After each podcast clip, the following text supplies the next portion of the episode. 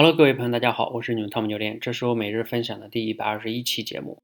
你自己听过一个软件叫快手吗？其实啊，我在去年的时候呢就有了解过这个软件，也之前下过几次，但是我又删了好几次，一直呢没有想过到底要怎么玩这个软件。因为大家了解哈，我自己平时是挺愿意玩一些新软件的，像什么电台呀、直播呀等等一些平台。那这个快手啊，之前一直觉得不知道该怎么玩。而且呢，上边一些娱乐呀、段子啊太多了，觉得没什么意思。但是呢，前两天罗胖的跨年演讲上也专门提到了快手，然后让我对快手呢又有一个重新的认识。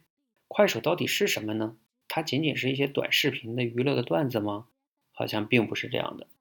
这个创始人就是快手的创始人叫素华，他们有一个定位呢，是希望快手是让我们人们去记录自己的生活的。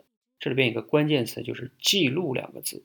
记录，你看我们上学的时候呢，以前就是通过写日记去记录生活，然后等到我们进入后来了，有 QQ、微信，我们通过发朋友圈等等等等啊，图片和文字去记录生活。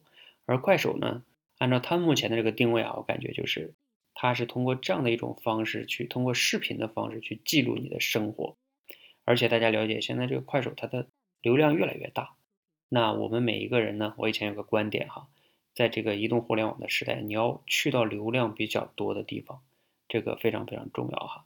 所以呢，我在今年二零一八年的一月一日开始玩快手，虽然可能我玩的不一定是那种特别好的哈，但是我找到了一个定位，这样的话呢，原则上我可以持续的玩下去。